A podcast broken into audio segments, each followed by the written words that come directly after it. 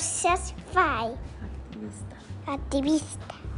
Había una vez una niña que adoraba ir a la escuela. Su nombre era Malala. Malala vivía en un apacible valle de Pakistán. Un día, un grupo de hombres armados llamados talibanes tomaron el control del valle y atemorizaron a la población con sus armas.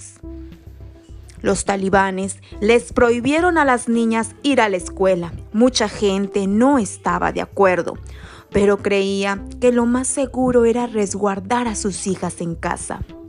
Malala pensó que era muy injusto y empezó a quejarse de ello en Internet.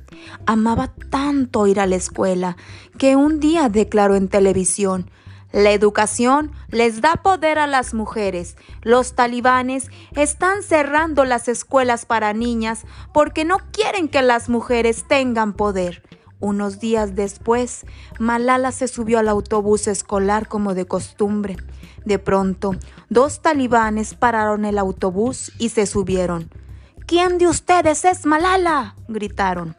Cuando sus amigas voltearon a verla, los hombres le dispararon en la cabeza. Por fortuna, la llevaron de inmediato al hospital y no murió. Miles de niños y niñas le enviaron tarjetas con buenos deseos y Malala se recuperó mucho más rápido de lo que cualquiera habría imaginado.